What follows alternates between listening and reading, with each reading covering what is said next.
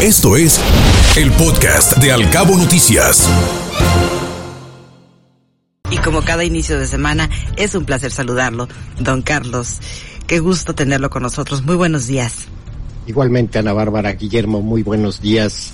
Y si me permiten, quisiera ofrecer mis condolencias por la muerte del doctor Shabbat, a sus amigos, familiares, esta gran persona que hizo enormes contribuciones aquí a, en Cabo Mil y, y, con el cual tuve el honor de compartir micrófonos en varias ocasiones, en particular el año pasado. Gracias, Carlos. En paz descanse nuestro querido doctor Chabat. En paz descanse. La semana pasada conversábamos con usted precisamente acerca de esta plataforma llamada Airbnb eh, su desarrollo inicial nos da a conocer datos y cifras muy interesantes acerca de los antecedentes de esta plataforma tan novedosa que llegó para revolucionar pues muchos ámbitos, entre ellos el del hospedaje. Así es, y déjeme comentarles que y lo íbamos a dividir en dos partes, pero creo que podemos alargarlo hasta una tercera parte porque hay datos muy interesantes y sobre todo yo quisiera profundizar en la tercera parte, si me lo permiten, en la siguiente ocasión, sobre todo toda la parte de relación de Airbnb con la hotelería a nivel mundial.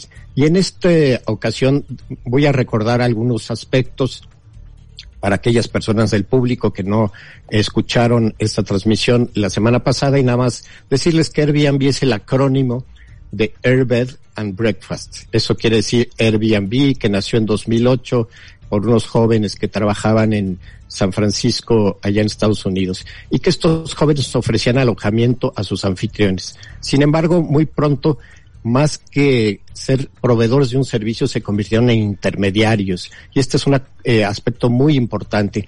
Airbnb es una plataforma eh, que ofrece básicamente intermediación, donde los anfitriones ponen eh, en oferta sus bienes y los huéspedes pueden seleccionar de diferentes bienes a nivel mundial. O sea, esta plataforma facilita hacer las transacciones de compra y venta de servicios de hostelería y además facilita recibir los pagos. O sea, normalmente el pago no se hace directo entre el huésped y el anfitrión, sino se hace a través de Airbnb. Estos serían, digamos, los aspectos principales de esta plataforma que comentábamos ya la vez pasada.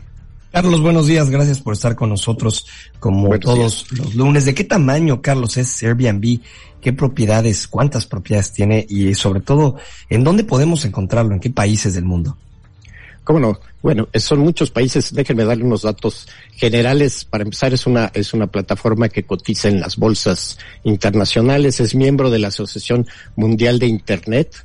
Tiene una oferta de alrededor de dos millones de propiedades en todo el mundo.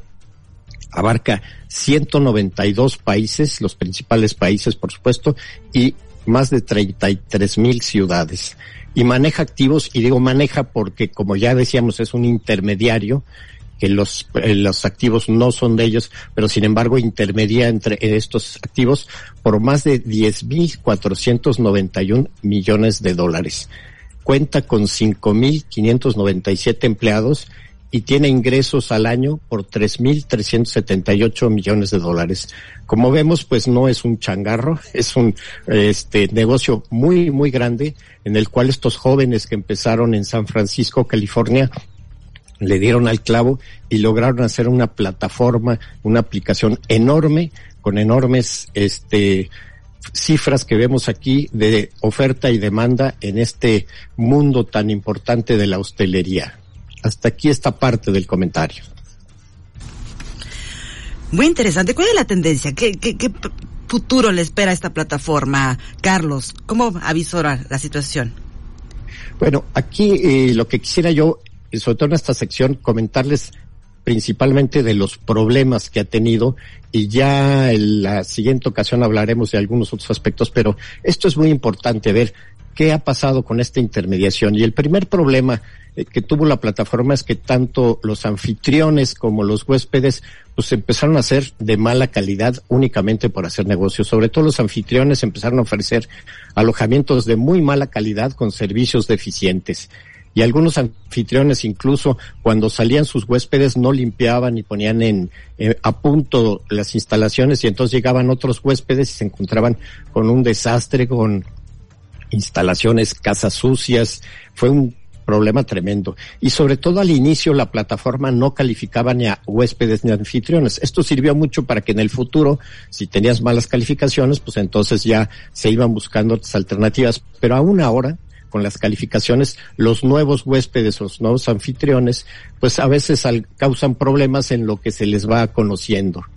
Luego, algunos huéspedes eh, dañaban y robaban pertenencias de los alojamientos. Hubo casos dramáticos en este lugar otros huéspedes, al no conocer las costumbres del lugar, pues molestaban e incomodaban a los vecinos del, del vecindario, lo cual causaba enormes molestias. Hubo casos de alojamientos alquilados por traficantes de drogas o incluso por mujeres que ejercían la prostitución o para o jóvenes que hacían fiestas este de estas bacanales tremendas eh, en algunas ciudades, particularmente en Europa y en España.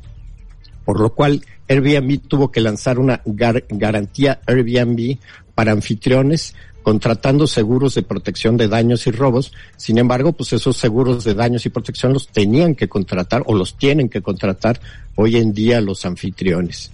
También eh, contrató un servicio para filtrar la información de posibles huéspedes con bases de datos de la policía, revisando actividades sospechosas, y otros medios de seguridad.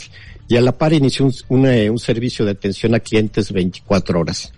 Muchos anfitriones, déjenme decirlo, y que será parte del tema de la siguiente semana, eh, han tenido y tuvieron problemas fiscales porque simplemente pensaban que era cosa de hacer negocio y que esos dineros que ellos estaban ganando, pues casi aleatoriamente o directamente, pues no tenían que, que declarar impuestos sobre esto y esto les ha causado tremendos problemas a muchísimos anfitriones que creyeron que podían hacer negocio sin, sin pagar impuestos.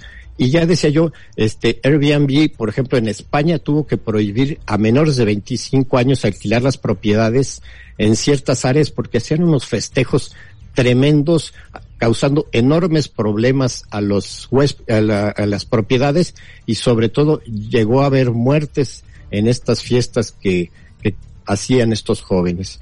Entonces, pues como ya decíamos la vez pasada, este es un servicio particular para un nicho de clientes que funcionaba muy bien para ciertos europeos y norteamericanos con una mentalidad muy particular que lo que buscaban era un alojamiento en, en lugares, eh, pues digamos, donde podían convivir con la gente y demás y no en las zonas hoteleras. Sin embargo, esto luego se desvirtuó por gente que simplemente quería comprar bienes raíces y hacer el negocio y que además, sobre todo, pues no pagaba impuestos. Pero ya de esto platicaremos en la siguiente ocasión, de todos estos problemas y sobre todo de los efectos de Airbnb directamente con la, hotelería. En qué parte sí compite, compiten, qué no, y dónde están los problemas, sobre todo, pues esta parte de fiscalización, que los hoteles pues son negocios establecidos que sí pagan impuestos, que cumplen con reglas y aquí en Airbnb empezó a haber unas cosas buenas y otras verdaderamente desastrosas. Hasta aquí sería mi comentario. ¿Le parece una tercera parte sobre este asunto del Airbnb? Por supuesto. Muchas gracias, porque sí se nos quedan muchas interrogantes. Sí, sobre todo con cómo los fiscalizan, qué tipo de eh, qué tipo de, de obligaciones fiscales tienen por supuesto, qué deberían hacer los anfitriones, claro. qué, cómo deberían dar esos servicios, cómo de repente sí deberían eh, en algunos segmentos competir, pero de manera adecuada y leal con los con los hosteleros, con los con los hoteles y en qué partes no lo están haciendo. Sí, se nos quedan ahí muchas cosas en el tintero que ya platicaremos en la próxima semana con mucho gusto. Por supuesto, Carlos, un placer. ¿Nos recuerda sus redes sociales para estar en contacto con usted, su correo electrónico? Bueno, mi correo electrónico es fanrod, fanrod arroba prodigy.net.mx y tengo otro que se llama carlos arroba r-g.mx. Perfecto, vamos a tomar nota de ellos. Muchísimas gracias, Carlos. Extraordinaria semana. Estamos en contacto. Gracias a ustedes. Que tengan muy buen día y muy buena semana para ustedes y para su auditorio. Escuche Al Cabo Noticias de 7 a 9 de la mañana con la información más importante de los cabos, México y el mundo por Cabo Mil Radio 96.3. Siempre contigo.